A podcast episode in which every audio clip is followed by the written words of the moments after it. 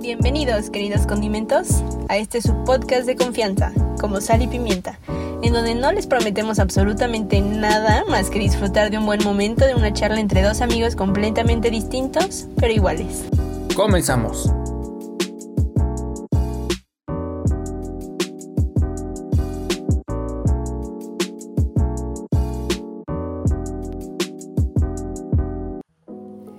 Hola, hola, buenas tardes, días, noches a todos nuestros condimentos. Buenas noches, Mau. ¿Cómo estás, Mau? Hola, ¿qué tal, Evelyn? Muy buenas noches y buenas noches a todos nuestros condimentos. Eh, la verdad, un poquito cansado, un poquito cansado. Yo creo que eso de desvelarse no es rentable a la larga. Sí, ese Mau eres bien tremendo. Se durmió como a las 4 de la mañana. es mentira, se durmió como a las 2.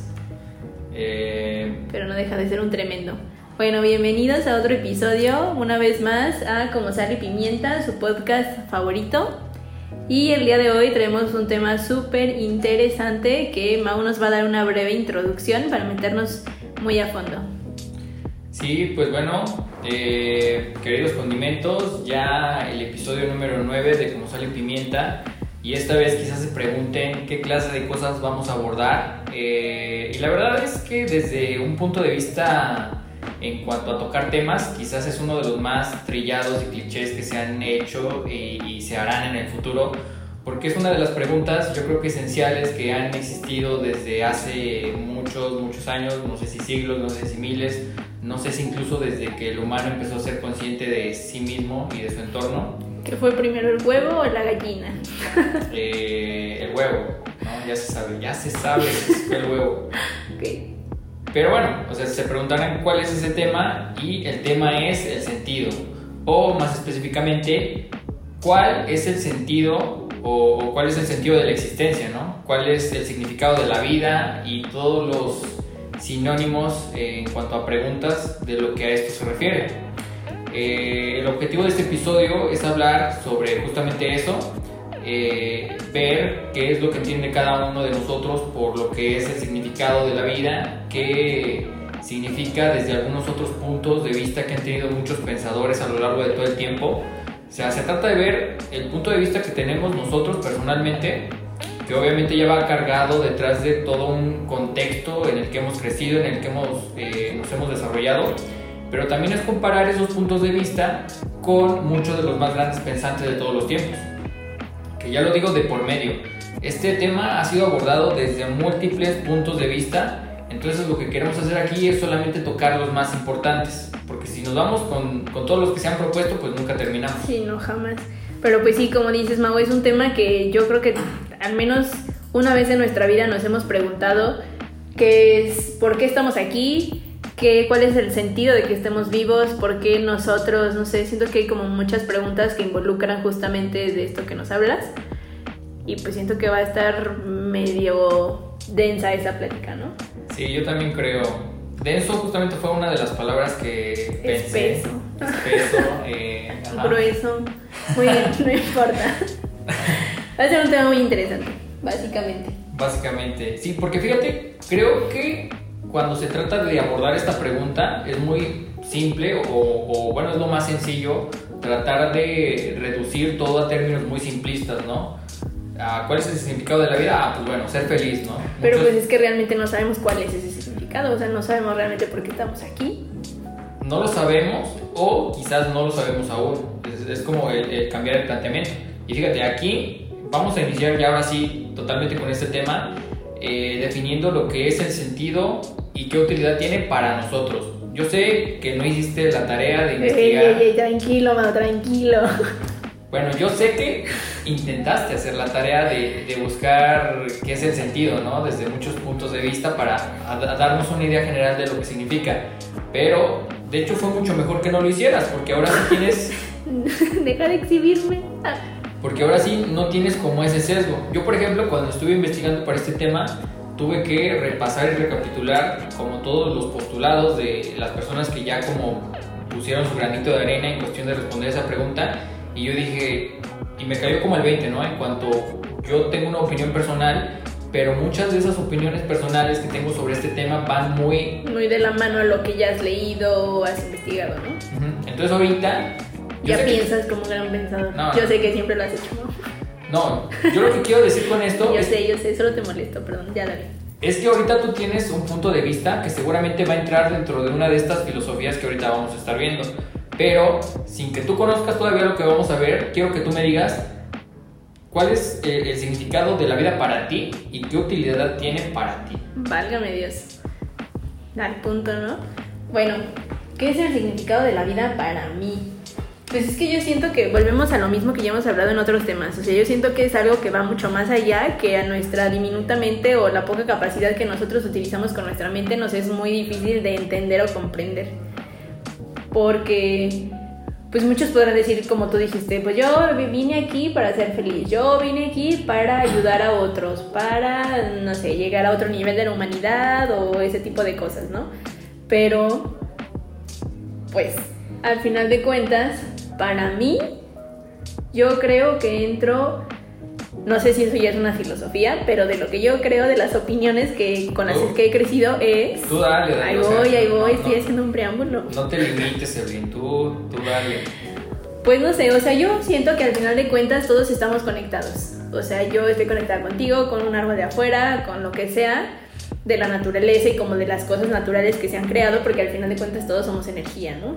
Entonces yo creo, suena muy hippie la cosa, pero que sí estamos aquí, una, para ser felices y disfrutar como de los momentos y ayudar a que los demás también lo hagan. O sea, porque al final de cuentas va a sonar muy a Tulum esta onda, pero como todos vibrando alto y en el mismo nivel, ¿no? O sea, como todos que todos tengamos esa oportunidad de disfrutar lo que es la vida más allá de que estemos muriéndonos por estrés de que el trabajo, de la escuela y esa cosa como como los animales, ¿no? Que ellos no se tienen que preocupar por cosas tan materialistas como nosotros. O sea, como que ellos simplemente viven su vida y no se preocupan por ese tipo de cosas. Siento que ese es nuestro sentido de la vida, que lo hemos estado perdiendo pues desde hace muchos años por algunas cuestiones ya más, este, pues al final de cuentas como de materialismo, pero para tener una vida más cómoda, más cómoda y fácil. Ok. eh, No sé si respondí la pregunta, pero Pero bueno, tratemos de ponerla en, eh, eh, digamos, mucho más concreta, ¿no? O sea, si tú pudieras decirlo en una frase, ¿cuál ¿En una sería? frase? Sí, en una frase. O sea, todo esto sí, sí lo entendí, pero yo siento que a veces también es necesario ponerlo en, en la perspectiva en la que tienes que bajar toda esa explicación a algo Al mucho más, más- concreto, o sea, algo más sencillo. Yo entiendo que el significado de la vida es como la razón por la que estás aquí en este mundo. Y yo creo que recordarla todos los días sería como lo ideal para saber cuál es nuestra brújula, ¿no? En, cu- en cuestión de lo que debíamos lograr. Y no vamos a estar todas las mañanas, ah, es que es esto y, tengo mi texto, ¿no? O sea, tiene que ser algo más concreto, algo que, sí, como de que te puedas tatuar aquí en la mano en la muñeca y te lo veas todos los días. sí, la, la clase de cosas como el café con leche es como café, pero con leche, ¿no? O sea, ¿Qué? No, o sea, no es cierto, es, es, es, es, es un decir, o sea, yo, yo digo, O sea, tú quieres que lo definen algo muy corto. o más, más concreto, creo que esa es la palabra. A ver, tú, ¿para, qué, para ti, ¿qué es la vida? ¿O para qué estamos aquí? ¿Cuál es el sentido de tu vida? Tú en tu vida en específico, no en general. Ok, entonces tú ya estás creyendo. Tuya, tuya. O sea, aquí crees que no hay un sentido como eh, Se siento que hay un sentido en común y aparte uno que nos divide a cada uno. Es como que somos un super equipo y cada uno tiene task por, com- por completar, ¿no? Pero al final de cuentas, todos, cada quien haciendo lo suyo, llegamos a un punto. ¿Cuál es el punto? ¿Quién sabe? Pero llegamos al punto. Sí. Y- Como el- la señora que dice que en el artículo tal lo dice, pero no sabe qué dice. No importa. Ok. Ni idea, ni idea. Pero bueno, antes de que yo te dé mi respuesta, es, es muy interesante lo que tú comentaste sobre que todos estamos unidos de alguna manera, ¿no? Sí, todos somos energía. Y justamente me gustaría aprovechar para recitar un pequeño poema que se llama Las campanas doblan por ti de John Donne, que creo que resume muy bien lo que tú acabas de decir. Esto se me acaba de ocurrir, no venía nada, pero, pero dije, ah, qué chido, es, es como que justamente lo estaba leyendo ayer, ¿no? Y viene a lo que dices tú. Pero antes de que lo digas, solo me gustaría agregar algo. Yo creo que sí estamos conectados porque me imagino que todos también en algún punto de nuestra vida lo hemos llegado a sentir. desde que conocemos a una persona, ¿no? O algún grupito de personas, tú sientes como la vibra o la energía que trae la otra persona. Tú dices, ay, güey, pues como que esta no se ve tan buena onda, como que no hago tanto match con esa persona, ¿no? Pero luego conoces a otras que dices, ay, no manches, me llevo súper bien, o sea, me siento súper cómodo, le puedo contar mil cosas y nadie te juzga y así. Entonces siento que ese tipo de cosas es como la que nos hacen, cosas que no vemos tal cual como tangibles pero la sentimos y al final de cuentas es como energía que nosotros irradiamos y que los demás pueden percibir. Es como la emoción que te causan esas personas, o sea, los sentimientos. Pues no sé si llamarlos emociones o sentimientos, pero es como la vibra que te hace sentir, como esa energía que traes. Como los malvibrosos y los... Ok, ok. Sí, sí, sí, más o menos. Bueno, perdón, ya no te interrumpo. No, ¿qué te parece si mejor eh, para decirlo, lo dejamos como la frase de la... ¿Del final? Del final, para cerrar, ¿no? Tú, No, o sea, sí lo voy a decir, pero lo, lo decimos... Ahora, si, si, tú me preguntas cuál es el, sentido de la vida para mí, muy particularmente para mí, es el hecho de experimentarla con todo lo que implica hacer eh, esa experimentación para mí la vida es, es un conjunto de cosas muy subjetivas que tú vas viviendo y experimentando a través del tiempo y a través de esa transformación que tú tienes como persona. Entonces, para mí en sí mismo, el sentido es experimentar la vida y mediante esa experimentación definirte a ti mismo qué es lo que quieres hacer con el poco tiempo que tienes. O sea, como si ya llegas a una edad más adulta y dices, uy, por fin logré todo el conocimiento que necesitaba, ahora sí puedo enfocarme en esto? Es que no se trata de que ese sea el fin como tal, sino más bien que toda tu vida, todo lo que tú experimentaste en tu vida, desde que naces y hasta que mueres, es lo que conforma tu yo. Y en ese tiempo, en ese periodo en el que tú vives la vida, valga la redundancia, te vas definiendo varias cosas que quieres lograr. A lo mejor tu sueño es tener una casa, o a lo mejor tu sueño es eh, tener una familia, o a lo mejor tu sueño es eh, ser el mayor multimillonario del mundo, ¿no? Y mientras hayas cumplido y definido tus objetivos con base en lo que tú crees, tú eres, tú crees, tú sientes, pues ya, es, como ya lo lograste, ya lo tienes. O sea, es nada más como seguir tus ideales. Sí. En resumidas cuentas. En resumidas cuentas. eso sí te lo puedes tatuar este, en el brazo, ¿no? Sí, seguir tus ideales. Y, bueno, eso, básicamente es lo que cada quien piensa, ¿no? Y obviamente creo que tenemos como puntos de vista distintos. Que entran dentro de lo mismo, porque si te pones a pensarlo, si yo defino que una de mis prioridades para hacer en esta vida es relacionarme con los demás y ayudarlos, pues ya está entrando dentro de lo que tú lo haces. Entonces, más bien, eh, eh, pues ahí va la diferencia, ¿no? Que tú ya más bien la definiste desde un principio como eso de relacionarte con los demás, experimentar junto con ellos emociones y sentimientos que mutuamente los van haciendo crecer a, ambas partes y eh, sobre todo la parte de eh, la filantropía, ¿no? de crecer mutuamente, de ayudarse, de apoyarse, de poder encontrar virtud a través de lo que están entre los dos desarrollando. Creo que eso es lo que quisiste, de Totalmente, creo que lo definiste mucho mejor que yo. Pero pues sí, al final de cuentas digo, somos un promedio de las experiencias que vivimos y al final de cuentas de las personas que conocemos, etcétera, etcétera. Entonces, pues sí, o sea, todo empieza desde que nacemos, porque desde que seamos bebés, aunque no nos acordemos, nuestro subconsciente ya empieza a retener información y desde ahí ya se empieza a desarrollar todo. Sí, por supuesto. Yo también concuerdo con eso. Y creo que una vez definido esto, creo que podemos dar cerrado el programa y ya, ya definimos. No empieces, Mau, llevamos 13 minutos con 37 El programa más rápido de la temporada, señores. Eh, hay que innovar, ¿no? Hay que hacer algo inesperado, ¿no? Y ahí se corta la grabación. Válgame Dios, qué horror.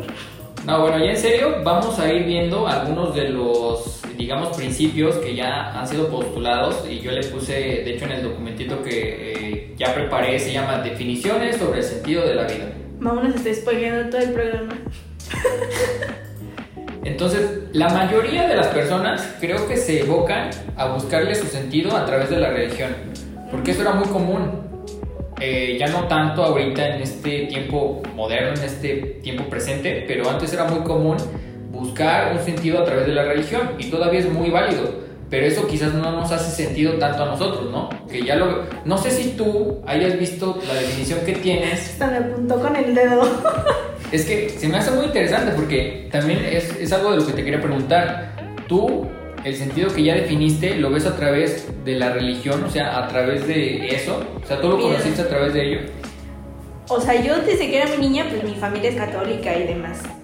O sea, sí siento que yo he crecido y me he desarrollado con base en la religión, pero siento que este, a este punto de mi vida, o sea, yo creo muchas cosas. Sí creo en Dios y creo en muchas cosas de la religión, pero no completamente de todo lo que trata la religión, ¿no?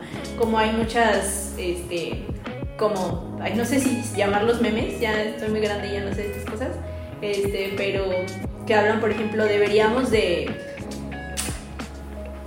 de hacer válido, no recuerdo la palabra específica, creer en Dios, pero no tanto en la religión, porque siento que también luego la religión es como justamente busca controlar a pues a cierto grupo de gente o a ciertas masas para lograr como sus objetivos, que digo, pues así se ha llevado a través de muchos, muchos, muchos años.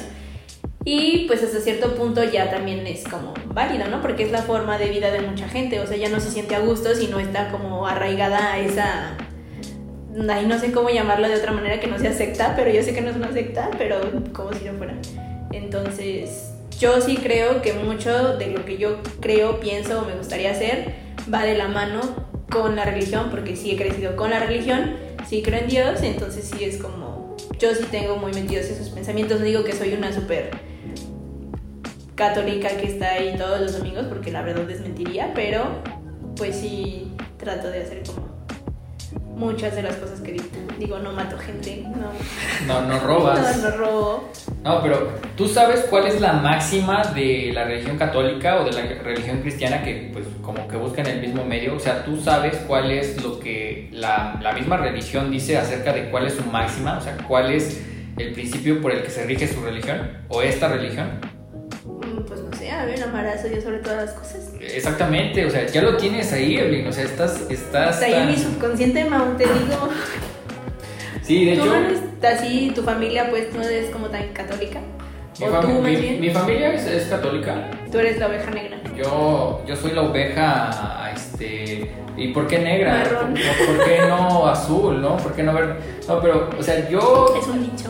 sí me estoy... O sea, yo sí soy algo diferente porque pues, eh, yo soy católico por... eh, no fue por como convicción, pues. Cuando naces y te bautizan y todo eso, pues no eres consciente de que Sí. te van a hacer eso. Pero bueno, ya después cuando uno empieza a ver otras visiones del mundo y, y- y se da cuenta de que hay algo raro, porque todas las religiones dicen ser la verdadera. Entonces, Pues es que al final de cuentas todas están conectadas, como dices. Ajá, o sea, pero en ese sentido, volviendo un poquito a, ya para no divagar tanto, las religiones en sí todas tienen una característica en común y es que todas buscan trascender a una vida mejor mediante las acciones hechas en nuestra vida terrenal. Ya lo hablamos, por ejemplo, en, en el capítulo de la reencarnación, que en el hinduismo se cree que con base en las acciones que tú haces en esta vida, se te otorga ya sea como una mejor vida en la siguiente o incluso puedes reencarnar de una peor forma, ¿no? Como para pagar lo que hiciste en esta, ¿no? En la religión católica, pues es hacer cosas buenas, seguir los mandamientos de Dios para poder ascender al cielo y pues estar con Dios para servirle porque Dios es todo amor. Sí, si no te vas al purgatorio o si te va peor al infierno. Pero todas ellas guardan un principio muy... eh, yo, yo lo defino como misticismo, que es como la unión de nuestra alma con un ser más a- allá, un ser superior. Ujú. Eh, y esto es lo que la religión ofrece para darle como sentido a la vida. Que una vez que nosotros cumplamos las cosas que hacemos en la tierra, podamos trascender y acercarnos más a ese creador que nos otorgó esto, ¿no? Que es la existencia. O sea, siento que también va mucho por la parte de que nosotros, porque así somos, le tenemos miedo a lo que no conocemos. Entonces aquí también implica mucho qué pasa después de la vida, ¿no? O sea, pues no sabemos realmente qué pasa. Entonces nos daría mucho miedo vivir sabiendo que no sabemos qué va a pasar si me muero y que cruce la calle, por ejemplo.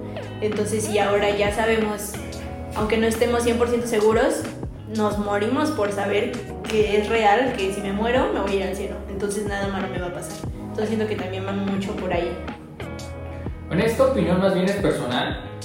Pero yo no creo que uno deba tenerle tanto miedo a la incertidumbre de lo que es la muerte, ¿no? A lo mejor lo digo ahorita porque no estoy moribundo y, y siento que voy a vivir muchos años, pero si te lo pones a ver desde un punto de vista racional, ¿Tú qué crees que pasa cuando mueres? O sea, en sí el cuerpo o las sensaciones o lo que uno tiene. O sea, yo siento que no sientes nada, que es como dormir. De hecho, a veces pienso y digo, uy, me morí. Porque cuando me levanto en las mañanas digo, ay, pues eso es lo que se siente morirse, no se siente nada. Exacto, o sea, el cerebro no está hecho para pensar en lo que es la muerte. O sea, lo puede conceptualizar porque dices, ah, me morí, ya no respiro, ya no siento pero no puede crearse un estado de conciencia en el que te puedas imaginar cómo es la muerte. Lo más cercano sería el sueño, por ejemplo, como dices, pero pues es como, es lo que creemos que puede llegar a pasar. Exacto, realmente lo desconocemos, por eso al final de cuentas nos da un poco de temor. Igual a ti no, pero a muchos otros sí. Sí. Eh, y fíjate que hay diferentes corrientes filosóficas que, que le hacen frente como este miedo de, de lo que es de la muerte. De hecho, te voy a mencionar uno de ellos, que es el estoicismo. No la conocía. El estoicismo, o sea, ¿nunca has escuchado esa frase de que ese tipo es muy estoico? O Nachos con papas. Bueno. Esta corriente filosófica está basada en el dominio del control de los hechos, las cosas y las pasiones que perturban la vida, valiéndose de la valentía y la razón del carácter personal. Eh, básicamente es aceptar las cosas tal y como son y valerse de la lógica y la razón para tratar de encontrar una verdad en las cosas que perturban eh, mi vida, ¿no? Como por ejemplo el miedo a la muerte, el miedo al rechazo, eh, eh, no sé, da más ejemplos, ya se me. Tampoco vivo con tantos miedos, no, Pues el miedo a no ser exitoso, el miedo a quedarte solo, el miedo a, esos son miedos inherentes que yo creo que existen en la sociedad actual, ¿no? Y también en las pasadas y en las futuras. Pues siento que todo el mundo tiene esos miedos presentes. Pero justamente el estoicismo se basa de pensar acerca de eso y encontrarle una, una explicación racional. O sea, uno puede sentirse abrumado por el hecho de que me voy a morir solo porque pues soy feo y no tengo pareja, ¿no? Ay, güey. Es, eso es un hecho y hay personas que lo experimentan. Pero si a través del estoicismo llegan a entender que quizás pues no fue como eh, su destino, a lo mejor formar una familia o, tener esta clase de cosas que hubieran querido, ellos llegan a ese entendimiento, ¿no? Y lo aceptan como tal, se portan como estoicos y no dejan que eso les afecte, no dejen que eso abrume su vida. Esa es la corriente que, por la cual este, el estoicismo también es muy popular entre el significado de lo que es la vida. Pues es básicamente lo que, bueno, eso me lo dijo mi psicólogo de que sentimos lo que pensamos. Supongo que eso, en eso se basa eso, ¿no? O sea, literalmente tú controlas con tu mente también lo que sientes. Entonces es literal tener un gran control de tus pensamientos para controlar tus emociones. Sí, claro. Y dime, ¿tú qué piensas de ese tipo de pensamiento acerca de cómo ver la vida, el mundo? ¿Qué pienso del pensamiento? No, ¿qué piensas del estoicismo?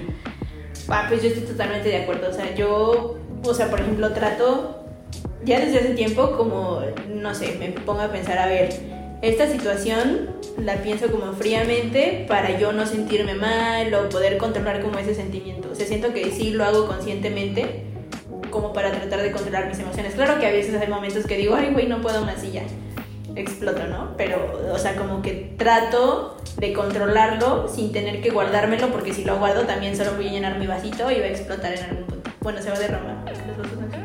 Y tu oído también va a... También mi oído va Pero ya están mejor mis oídos, gracias. Bueno, esa es una de las cosas que hay. Por ejemplo, vamos a ver otro en el cual este lo, lo propuso Aristóteles, es muy conocido, yo creo que sí, sí lo conoces esta vez, Erwin. Eh, y él dice que... El no me subestimes. él dice que el principio de la vida es conseguir una cosa... Eh, no, perdón. Conseguir una cosa siempre es un medio para conseguir otra. En este sentido, hay que identificar el bien supremo, el cual es la felicidad y la virtud. Y básicamente quiere decir que todas las cosas que hagamos en esta vida, por muy pequeñas o grandes que seas, tienen que ir enfocadas a encontrar ese estado de felicidad o desarrollar la virtud. Entiéndase por virtud aquello que eh, produzca algo positivo o bueno en las personas. O sea, literalmente es como una escalera que al final de la escalera va a estar tu línea de meta donde ya encontraste la felicidad y la virtud. Así es y ya tú vas subiendo los escalones haciendo las acciones que estés haciendo en tu vida cotidiana. Así es. Por ejemplo, yo puedo definir la felicidad como sentirme bien, estar sano, eh, a lo mejor tener dinero, ¿no? Eso es como lo que yo quiero pensar que es la felicidad en este ejemplo. Y si todo lo que hago va enfocado a lograr eso que yo definí como felicidad, entonces me estoy acercando al principio aristotélico, donde siempre va a haber un fin detrás de lo que estoy haciendo. Y si por ejemplo hay, hago cosas que no van de acuerdo a ese fin, como por ejemplo hacer una mala inversión y perder mi dinero, pues estoy haciendo cosas que no van de acuerdo a lo que es la filosofía aristotélica. Entonces ahí, este, en ese sentido, todo lo que se haga eh, pues es, eh, produce un resultado que da como consecuencia acercarte o alejarte de eso que quieres. Ok, pero entonces ahí no se trata, por ejemplo, es que yo creo que la felicidad al final de cuentas no es llegar a una línea de meta y ahí vas a encontrar la felicidad, sino, o sea, no es el destino, es el proceso, básicamente. O sea, yo siento que con las pequeñas acciones que vas haciendo día con día, te van haciendo feliz o te van haciendo lo que sea que te vayan haciendo triste, melancólico, qué sé yo, pero eso que te va definiendo como día con día y no que al final de cuentas, al final de tu línea de meta, vas a llegar y encontrar algún tipo de emoción, tristeza, felicidad, enojo por todo el proceso que ya llevaste. O sea, yo siento que las emociones, aunque no sea la felicidad, más que un fin, son el proceso. No sé si me explico. No sé si de eso se trata más de lo que dice Aristóteles o si él se refiere a que al final de toda nuestra vida o de nuestro proceso de cierto intervalo de tiempo vamos a llegar como a ese fin o son pequeños procesos que nos llevan a esa felicidad o virtud o lo que sea y así hasta llegar al fin de nuestra vida. Es que yo lo entiendo más bien esto como que tú defines la felicidad, haces las cosas para acercarte a esa felicidad que para ti es felicidad. ¿Como una felicidad suprema? No, no suprema, pero tratas de acercarte a lo que tú consideras que es la felicidad. pero instantánea es que eso es muy ambiguo, tú lo defines. Por ejemplo, yo digo, o en este principio se dice, que yo para ser feliz necesito eh, tener salud, ¿no? Muy, muy básico. Entonces... Pero es que, por ejemplo, tú ahorita tienes salud y ahorita te sientes feliz. Sí, nada, no te... Chale. O sea, quizás no, no me siento feliz, pero no porque no lo sea, sino más bien porque esa pregunta no estaba como planteada. Obviamente si me preguntas que si soy feliz por estar saludable, te voy a responder que sí, porque ya soy consciente de eso, pero antes ni siquiera lo era y por eso ni siquiera estaba como en mi mente plantearme eso. Pero cuando lo vuelves consciente, se vuelve totalmente distinto. Pues totalmente, o sea, es también como cuando las personas primero llevan una vida, no sé, ponle una persona que ha tomado mucho durante su vida, pues ya se la pasa súper feliz, no hay fiestas y, todo eso. Y luego al final, que ya se anda muriendo, ahora sí dice, ay, mi hígado, no, me estoy muriendo. Y ahora está triste y añora tener esa salud y ponle tú en dado caso que se recupere, pues ahora va a ser la persona más feliz por el simple hecho de estar saludable y no se compara con la felicidad que tenía anteriormente porque no estaba consciente de lo virtuoso que era por tener salud. Creo que estoy diciendo muchas cosas, no me buscar, pero... Es que yo creo que ahí tú estás disfrazando lo que consideras felicidad con otra cosa, porque yo puedo pensar que para mí lo máximo es la salud, y sin embargo eh, salgo de fiesta, como dices, tengo excesos y todo esto. Ojalá ya lo sabía. Ojalá no saquen ese fragmento fuera de contexto, pero en este ejemplo, las cosas que yo estoy haciendo no me van a traer felicidad. Sea consciente o no de ellas, me van a alejar de lo que es mi meta máxima, que es tener salud. al final de cuentas, no, es como una felicidad disfrazada. Es una felicidad momentánea, pero al final la vas a cambiar por algo. Que se va a ir a esfumar. Que se va a esfumar y que a la larga te va a traer más infelicidad de lo que es la felicidad que tú creerías o querías para ti. Eso es un trabalenguas. Pero sí, tienes razón. O sea, quizás solo le estábamos disfrazando porque no nos estaba llevando a nuestra felicidad real, por así decirlo. Así es. Ok. Bueno, una vez que quedamos satisfechos con estas explicaciones, vamos a pasar a la siguiente, que es una de las, de las que más me causan conflicto, porque siento que es muy obvio y muy notable. Este, no sé si puedes leerla por mí, Erwin. Ahí claro que sí, no. Biológico, hacer preservar la especie. o sea, el sentido de la vida es hacer preservar la especie. Nosotros somos seres biológicos bueno, eh, como cualquier otro ser vivo. ¿Y cuál es el objetivo de un ser vivo? Pues reproducirse y, morir. Ajá, y morir. bueno, reproducirse, dejar descendencia, pero no te importa tanto muerte porque sabes que dejaste a, alguien, a alguien o algo. Como, la, alguien. como la realeza, ¿no? Que forzosamente necesita tener hijos porque si no se va a perder ahí todo el el apellido y todo lo que tiene el reinado. Es que intrínsecamente tenemos un componente biológico bien marcado. Bien marcado que nos hace incluso este le voy a poner como este ejemplo, no sé si estoy en lo correcto o no, pero incluso sentirnos enamorados, ¿no? Atraídos por otra persona. Y en base a lo que es el amor, tratar de preservar la especie de esto. Porque hay un estudio que, dice que eh, el cerebro segrega ciertas sustancias como la serotonina y la endorfina y otra clase de pues, este, sustancias que no me sé su nombre, que te hacen sentirte enamorado con el único propósito de que tú encuentres una pareja para poder reproducirte y así dejar un legado de tu especie. Pero eso lo hace el cuerpo biológicamente porque quiere reproducirse. ¿Y qué pasa a los que no quieren tener hijos? Pues es que ahí ya estamos usando el estoicismo, que dice que... Ah, que controla sus pensamientos.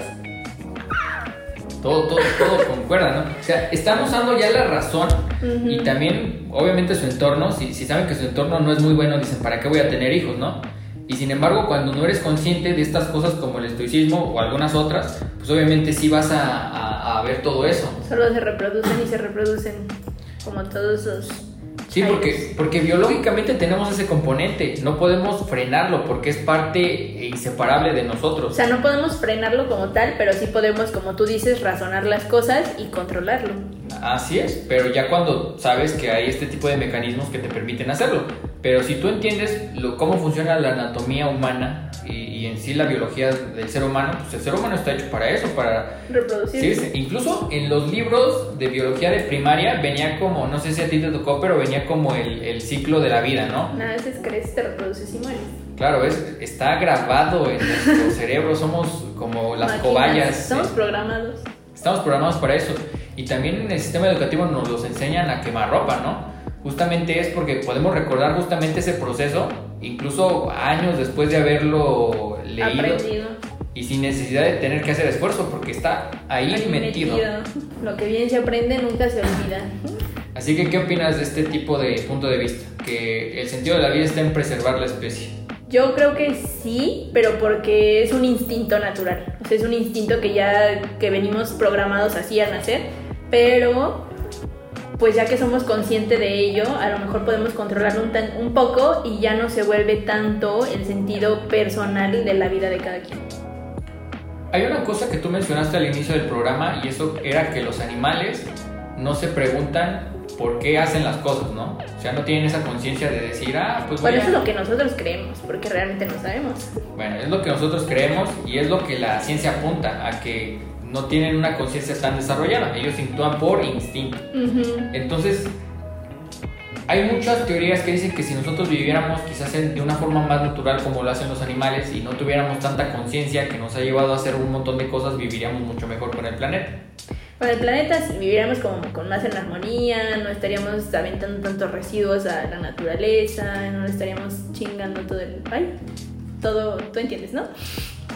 Pero al final de cuentas creo que también nosotros somos seres que respondemos a los instintos, sin embargo podemos razonarlos un poco más, como desarrollar la razón tal cual, porque tenemos que practicarla, creo yo y entonces así es como podemos controlarlo un poco más, a diferencia de los animales. Por ejemplo, si tú vas por ahí, no sé, en la jungla y te encuentras una víbora o una serpiente, este, pues la, serpiente si te le acercas por instinto va a pensar que la quieres atacar y te va a atacar primero y pues pues es instinto al final de cuentas porque pues quieras que no las víboras o las serpientes no están programadas biológicamente para no protegerse o para ser amiga de los humanos o algo así. No sé si me explico. Seguían más por un orden ya preestablecido. Y eso es lo que nosotros tenemos en parte, pero también está la otra parte que no está tan preestablecida, que es la conciencia, lo que nos hace razonar. Razonar e ir un poco en contra de los designios biológicos, ¿no? Porque si tú, si tú me preguntas, que biológicamente hablando, obviamente, eh, cuál es el sentido de la vida, pues es reproducirse, ¿no? Sin embargo, es el componente de la autoconciencia lo que te permite ir en contra de ese principio eh, inexorable que es la, reproducción de cualquier especie.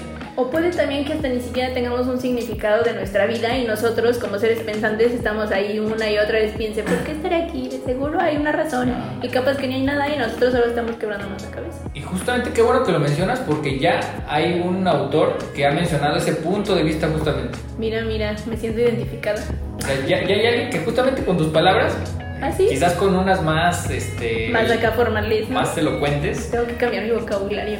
O sea, ya también lo planteó. Porque si nos damos cuenta, muchas de las cosas que nosotros nos imaginamos, pensamos y planteamos, ya en algún momento fueron planteadas. Sí, o sea, ya no podemos crear algo, ya todo existe, ya solo es modificarlo o innovarlo. Esto da para otro tema, pero bueno, no, no es el momento para indagar en eso.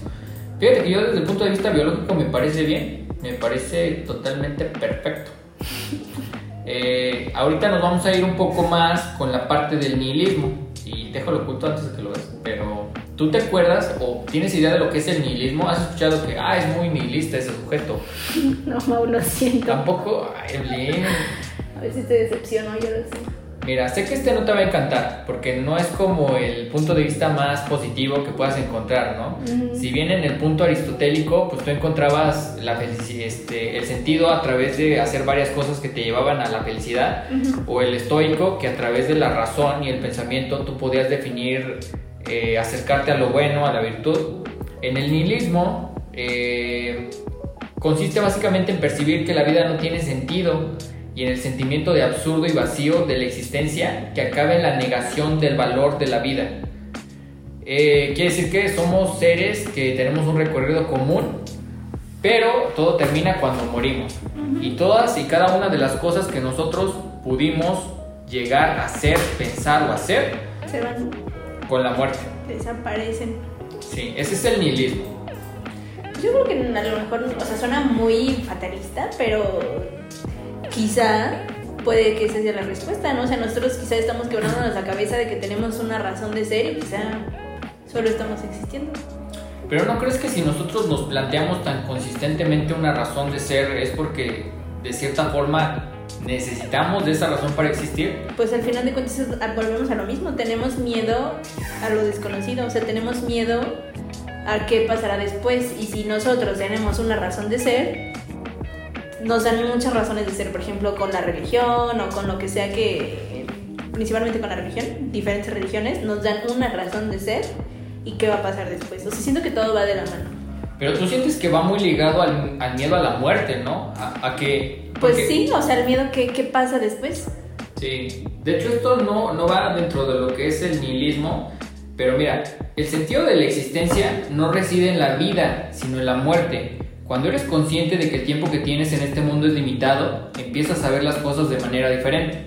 Y eso que creo que va muy ligado a eso. O sea, nosotros tenemos una temporalidad en la que sabemos que en algún punto no vamos a estar aquí y que todo lo que pudimos hacer en vida, pues ya es, es- es un sueño, ¿no? Es, es, es- la lo que creemos, porque realmente no sabemos. es lo que creemos, digo, ahí está el punto de la religión para explicar ese sentido, pero supongamos eh, que, digamos, vamos a suponer, ¿no? Que no existe el punto de la religión de trascender.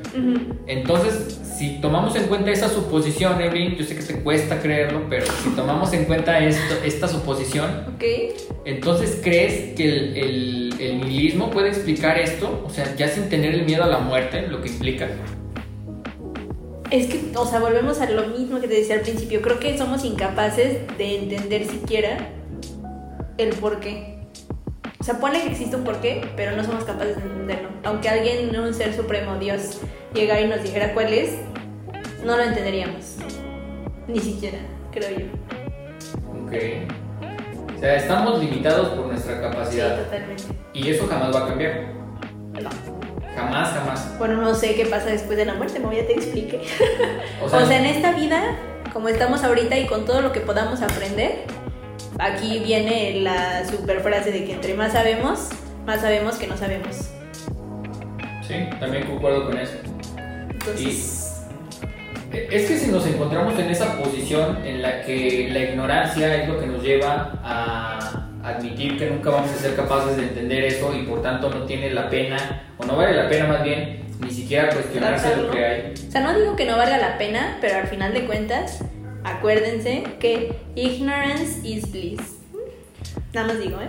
Yo estoy en contra un poco de lo que significa esa frase, porque significa someterse a ciertos dogmas que a lo mejor no sabes si en realidad son dogmas o no, porque ya dices, no, pues es que yo no sé y por eso no. Es como cuando, es cuando, es como cuando dicen que el hecho de desconocer la ley no te exime de cumplirla. Y esto quiere decir, el hecho de no conocer algo no significa que no sea real. Pues sí, pero a lo que hace referencia esta, esta, esta frase. Esta frase, señores. Este. Creo que ya te lo había comentado alguna vez, ni siquiera sé si en el podcast, pero por ejemplo, tú, ahorita, ¿no? No sabes a lo mejor toda la crueldad que hay detrás de comerte una hamburguesa, te la comes bien feliz, ¿no? Dices, ay, qué rica hamburguesa. Pero luego si sabes, ¿sabes qué? Sabes desde la crianza que tuvo la vaca, cómo vivió toda su vida, luego cómo fue al matadero, luego no sé, como que si sabes todo el proceso que lleva atrás tu hamburguesa y lo tienes presente, o sea, estás consciente de eso, a lo mejor ya no es lo mismo cuando te comes una hamburguesa cuando lo sabías a cuando no lo sabías. O también, por ejemplo, no sé, tú quieres un perro de no sé, una super raza y cariñoso, ¿no? Y dices, uy, me voy a comprar este perro carísimo de París porque me mama, porque me gusta. Entonces. Evelyn, no, no niegues tu naturaleza mal hablada, o sea, puedes hablar. Porque me gusta y lo compras, pero luego te das cuenta de la realidad de muchos perritos callejeros, ya no es lo mismo, dices, ay, o sea, teniendo la oportunidad de darle una mejor vida a algunos perritos callejeros, porque obviamente no vamos a poder salvar a todos me compré a este perro cariñosísimo que eventualmente iba a tener una buena vida con la persona que estaba. O si hubieran esterilizado a su perrita o algo así, ¿sabes? O sea, como que te das cuenta de todo lo que hay detrás y ya no disfrutas lo mismo de ciertas cosas que traen como un mal, por así decirlo, cargando atrás. Y tú, por ejemplo, ves mal, o sea, tú obviamente eres consciente de lo que hay detrás de hacer una hamburguesa, porque ya me lo estás diciendo tú aún así sigues consumiendo hamburguesas a pesar de que sabes que es malo. Sí, yo sé que es malo, pero siento que en algún punto de mi vida me voy a hacer vegana o algo así. O sea, yo siento que también mucho es serle fiel a lo que tú crees que es correcto o bueno. O sea, serle fiel a ti mismo. Si, por ejemplo, tú defines que, que porque en el hecho que hay de toda esta industria eh, de la tortura en la ganadería para producir ese tipo de alimentos, eh, pues no va acorde con lo que tú crees o sientes que son tus principios, tú simplemente no lo hagas, te vas a sentir bien haciéndolo y vas a respetar eso. Si ya no lo haces, estás perdiendo un poco la brújula en cuestión de hacerlo, ¿no? Es más pues bien... No, es más bien tratar de seguir, de serle fiel a ti, a, a, a lo que crees tú, a lo que sientes que es importante para ti. O sea, yo sé, pero por ejemplo también, si te pones a pensar, muchas cosas, de ni siquiera las que traemos puestas, o sea, no solo como la ropa, la tecnología que tenemos, tiene detrás ya sea explotación de personas, explotación de recursos, explotación de lo que sea, ¿no? Por ejemplo, la industria textil pues es una de las más contaminantes del mundo también. O por ejemplo de nuestros teléfonos, pues seguramente atrás hubo unos niños que fueron explotados en algún país este, asiático, hindú, qué sé yo, no sé. Qué racista. Pues es la verdad, Mau, así es esto. Entonces, o sea, si nos ponemos como a pensar todo lo que hay detrás de todas las cosas que hacemos, siempre va a haber un mal. Entonces yo creo que tienes toda la razón, es más como serle fiel a, mm, no sé cómo decirlo, como a, lo que nosotros creemos o a lo que nosotros pensamos, o como tú alguna vez me dijiste en Colombia precisamente, todo lo que hacemos es egoísta, o sea, al final de cuentas todo lo que hacemos es para nosotros sentirnos bien, incluso si le preguntamos a otra persona si está bien o si le podemos ayudar en algo, lo hacemos para sentirnos bien nosotros mismos soy sabio, ¿qué quieres que te diga? Eh, te iba a decir, estás cabrón, pero estás muy pesado, ¿no? No, y fíjate que me alegra que hayas llegado a este punto porque eh, el otra, la otra perspectiva que vamos a ver en cuestión de sentidos es una de un filósofo muy conocido, espero que lo conozcas esta vez. ¡Ay, qué presión! Que se, llamó Friedrich Nietzsche. Ah, sí, totalmente. A ver, ¿qué, qué hizo? No sé, me acuerdo qué dijo, pero, pero lo dijo. Mira, Nietzsche, él, él propone lo que él se conoce como eh, fuerza de voluntad o, la fuerza. Pero esta fuerza no es, un, no es un concepto físico en el cual tú aplicas fuerza, ¿no? Como, como comúnmente se vería en física. Sino más bien este es un deseo de alguien o de algo que tiene sobre algo. O sea, que tiene sobre cualquier cosa que tú le quieras dar ese deseo o voluntad. Así pues, la vida o el significado de la vida se compone del deseo de alguien o de algo que quiere lo que puede y eso se expresa en términos de fuerza. Esto quiere decir que, por ejemplo, si mi voluntad es irme a comer una hamburguesa al... ¿Por qué me ves feo, no? No te estoy viendo feo, Evelyn, te estoy viendo con, con determinación. Con mirada desafiante. O sea, si tú vas a un restaurante y tu voluntad, porque lo, lo has expresado de esa manera, o sea, no, es, no es simplemente un deseo trivial, tienes la voluntad y quieres ejercer tu, por así decirlo, tu libre albedrío de comerte una hamburguesa y eres totalmente consciente de que eso le va a causar un sufrimiento a la vaca, ¿no? A una vaca, o ya se lo causó, porque en todo caso ya, ya, está, ahí. ya está ahí. Pero tú sopesas más el hecho de que estés cumpliendo esa voluntad que el sufrimiento implicado en lo que eh, fue cumplir esa voluntad. O sea, no sé si me voy a entender. O sea, que le doy más peso a lo que yo voy a sentir. Así totalmente. O sea, pues al final de cuentas todo vuelve a lo mismo, ¿no? Todo lo hacemos por egoísmo. Entonces, si yo sé que hay un sufrimiento atrás de esa hamburguesa, pero de todos modos me la quiero comer, me la como y voy a decir, ay, por mi culpa, bueno, igual ni por mi culpa, pero así lo sientes tú, sufrió otro ser. O sea, todo en la vida lo que importa, esto me recuerda mucho al, al fin justifica los medios. No sé si tú creas en esa frase o no, pero, o sea, aquí estás tú poniendo lo que es, lo que tú consideras y lo que tú crees que es mejor sobre la voluntad de los demás.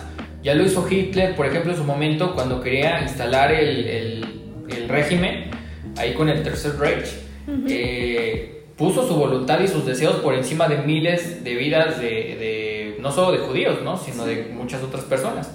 Y él creía que estaba bien y tenía esa justificación. Yo estoy haciendo mi voluntad. No sé si por concepto de es- este principio, pero él interpuso todo eso.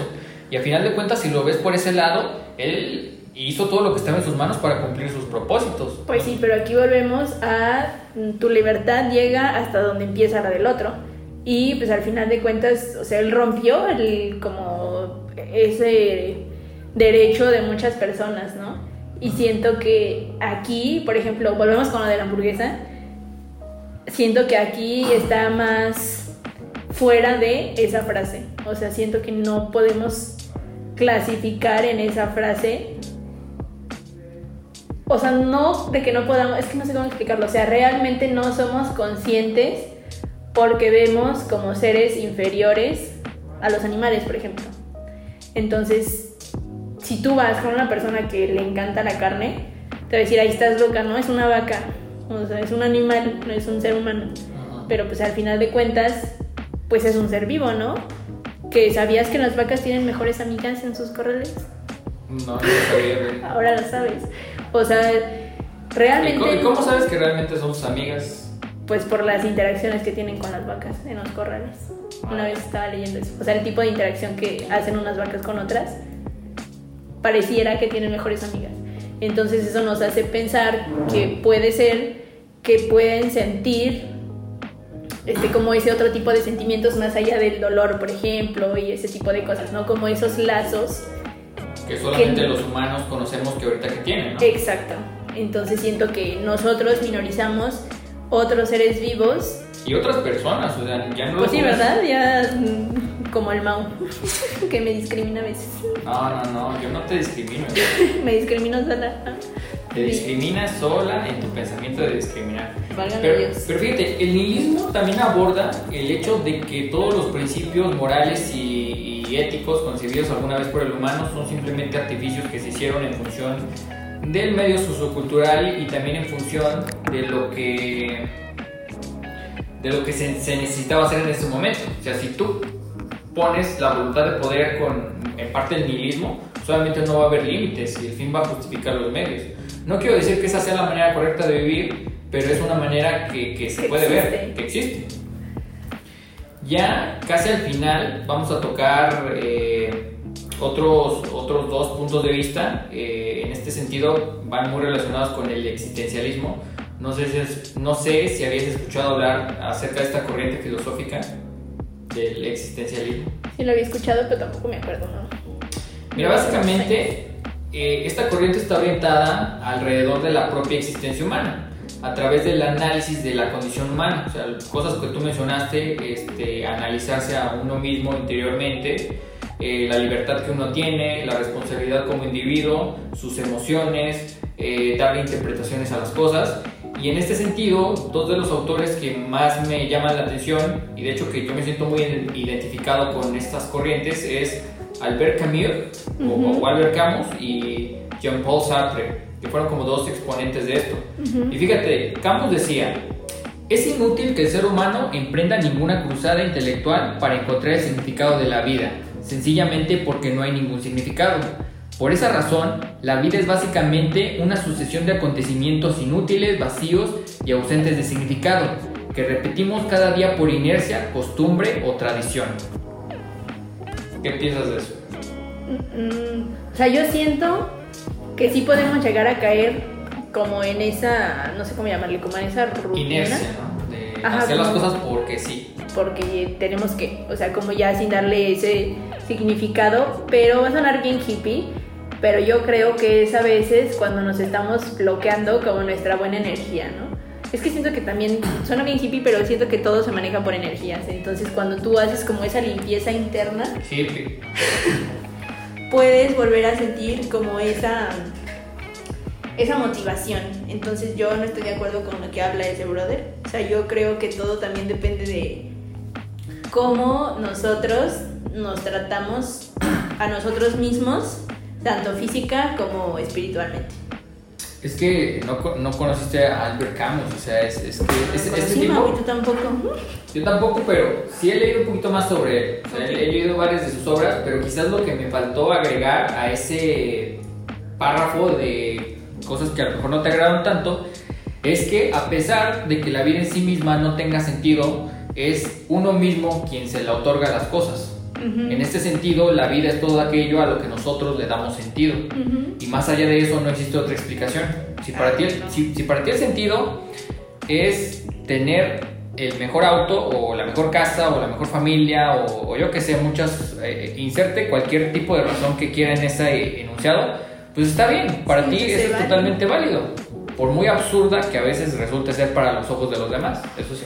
Mientras tenga valor para ti y que en verdad tú te la creas, o sea, que no simplemente sea eh, algo que, que, está ahí flotando y que a lo mejor por pura inercia lo aceptaste, ¿no? Porque nos enseñaron desde siempre a lo mejor que el bien máximo estaba en creer en Dios y ya por eso uno lo acepta tal y como es, sin hacerse ningún cuestionamiento acerca de eso pues ahí, ahí sí es como donde viene la discrepancia.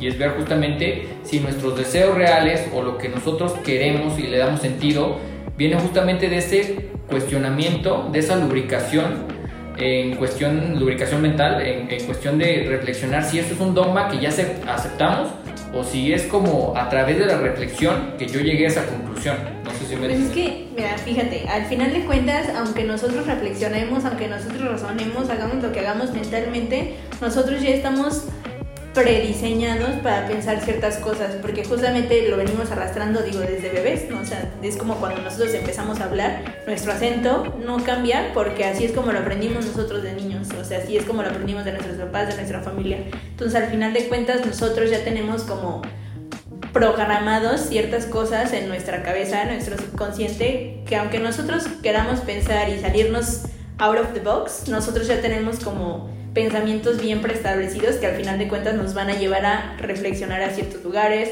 a ciertas conclusiones, a cierto, no sé, tipo de metas y objetivos, porque todo ya lo tenemos preestablecido en nuestro cerebro y al momento que hacemos nosotros, el ejercicio que hacemos nosotros de pensar o reflexionar, simplemente une hilos en nuestra cabeza con lo que hemos aprendido a lo largo de nuestra vida y experiencias para llegar a un punto.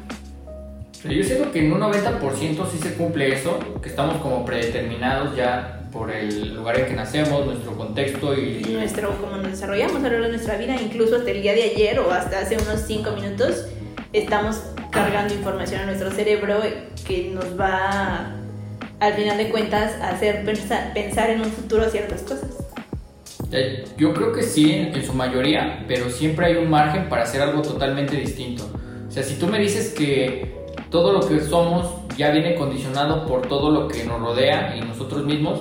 Entonces yo te diría que sí, en gran parte sí, pero siempre hay un espacio para hacer algo distinto, que no tiene nada que ver con, con todo ese desarrollo. Yo, yo sí lo creo, quizás esté mal, obviamente, soy, soy un ser humano, soy un hijo de Dios y Pero, o sea, Ay, entiendes, ¿no? Ya finalmente este, vamos a tener eh, lo que es el punto de vista de Jean-Paul Sartre, que también está en el existencialismo muy cañón, y él dice que el ser humano está condenado a ser libre, y lo pone entre comillas, porque ¿qué quiere decir esto? Que él está arrojado a la acción y es responsable plenamente de su vida, sin excusas. La existencia humana es un fenómeno completamente subjetivo, en el sentido de que es la conciencia del mundo y conciencia de sí.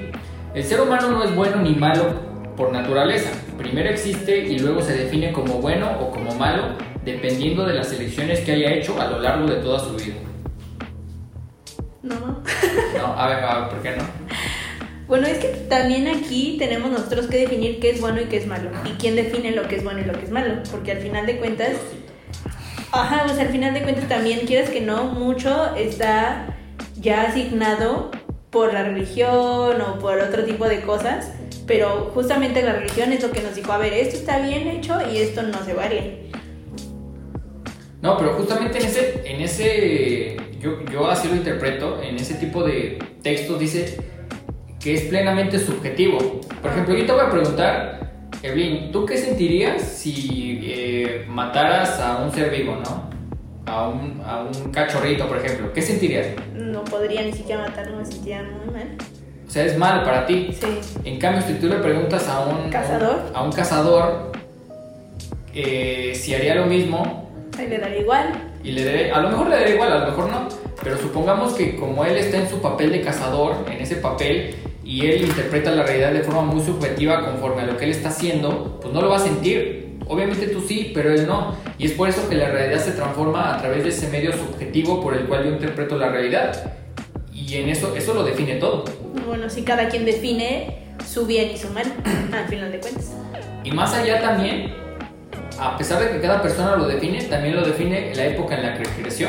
Porque si tú hubieras nacido 100 o 200 años atrás, te aseguro que ese tipo de conceptos que se han desarrollado eh, en esta época contemporánea, como el cuidado a los animales, como el cuidado al medio ambiente, no eran cosas que se veían en épocas pasadas. Y si te hubiera hecho la misma pregunta con ese background de trasfondo de hace 100 años, obviamente hubiera cambiado toda tu respuesta en, en consideración qué es lo bueno y qué es lo malo. Y acabas de confirmar lo que acabo de decir hace rato, De que, de que todos nuestros con- pensamientos La leche con chocomil es lo mejor. Nah. también... uh, no, o sea, de que todos nuestros pensamientos o reflexiones o lo que nos haga sentir bien o nos haga sentir mal ya está preestablecido en nuestro cerebro con todas las experiencias y lo que vayamos aprendiendo a lo largo de nuestra vida, porque nosotros aprendemos de la sociedad, de nuestra familia, etcétera, etcétera, diferentes ideas para nosotros hacer nuestra, nuestra propia idea. Y si hubiera nacido años atrás, habría tenido otros conceptos totalmente diferentes que habría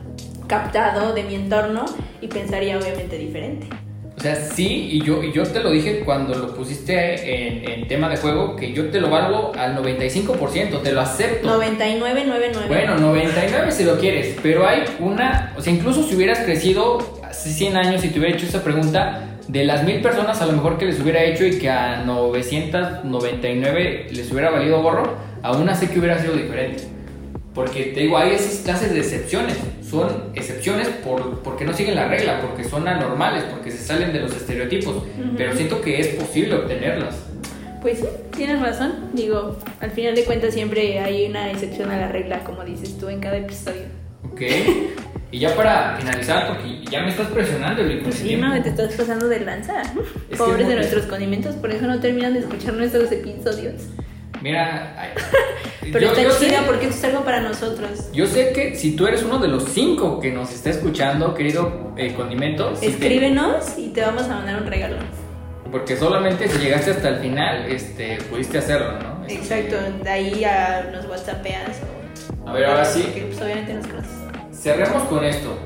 En una frase, cómo se define nuestro sentido para cada uno y ya finalmente la frase de despedida. Suéltala. Eh, la vida es todo aquello a lo que nosotros le damos sentido y es una experiencia extrañamente subjetiva.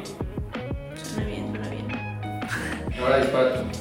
A ver, pues lo que puedo concluir de aquí es que la vida es lo que nos define por todo lo que hemos vivido, experimentado a lo largo de nuestra vida como un promedio y que al final de cuentas siempre nosotros vamos a buscar nuestra propia felicidad. Ya saben, para que se tatúen eso en. Este, ya finalmente, eh, la frase de despedida, como les había dicho, va a ser este poema de John Donne y dice: Las campanas doblan por ti. ¿Quién no echa una mirada al sol cuando atardece? ¿Quién quita sus ojos del cometa cuando estalla? ¿Quién no presta oídos a una campana cuando por algún hecho atañe? ¿Quién puede desoír esa campana cuya misma música lo traslada fuera de este mundo? Ningún hombre es una isla entera por sí mismo. Cada hombre es una pieza del continente, una parte de todo. Si el mar se lleva una porción de tierra, toda Europa queda disminuida, como si fuera un promontorio o la casa de uno de tus amigos o la tuya propia. Ninguna persona es una isla. La muerte de cualquiera me afecta, porque me encuentro unido a toda la humanidad. Por eso, nunca preguntes por quién doblan las campanas. Las campanas doblan por ti. Qué fuerte este poema. Y ahora sí, finalmente con ese, ese gran poema nos despedimos de este episodio. No sé si quieras decir algo adicional a este programa? Pues solo digo que recuerden que todos estamos conectados, al final de cuentas todos somos energía y lo bueno o lo malo que le hagamos a los demás no lo estamos haciendo a nosotros mismos. Y yo quiero cerrar con que recuerden que cualquier cosa que, que nos llene de sentido, eso es lo que va a ser nuestro sentido para nosotros y que sigan fieles a sus convicciones, porque al final de cuentas es lo único que importa. Exacto, condimentos. Y pues muchas gracias por escucharnos una vez más, si es que llegaron hasta aquí, los TQM, y nos vemos en el próximo episodio. Hasta la próxima.